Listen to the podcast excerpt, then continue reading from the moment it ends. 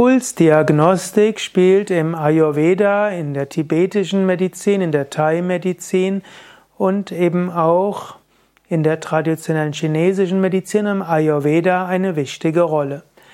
Ein Ayurveda-Arzt, ein Vaidya, fasst an mehreren Stellen den Puls und über die Art des Pulses zieht er dann Rückschlüsse.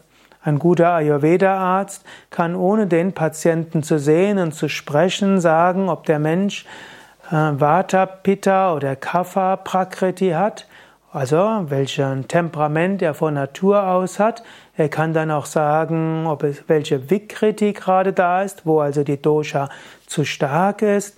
Und anhand des Pulses kann er also alle möglichen äh, ja, Diagnosen machen und alle möglichen ja, letztlich auch sagen, was dort wirklich dem Menschen fehlt. Also es ist erstaunlich, was alles ein guter Ayurveda Vaidya durch Pulsdiagnose kennen oder erkennen kann.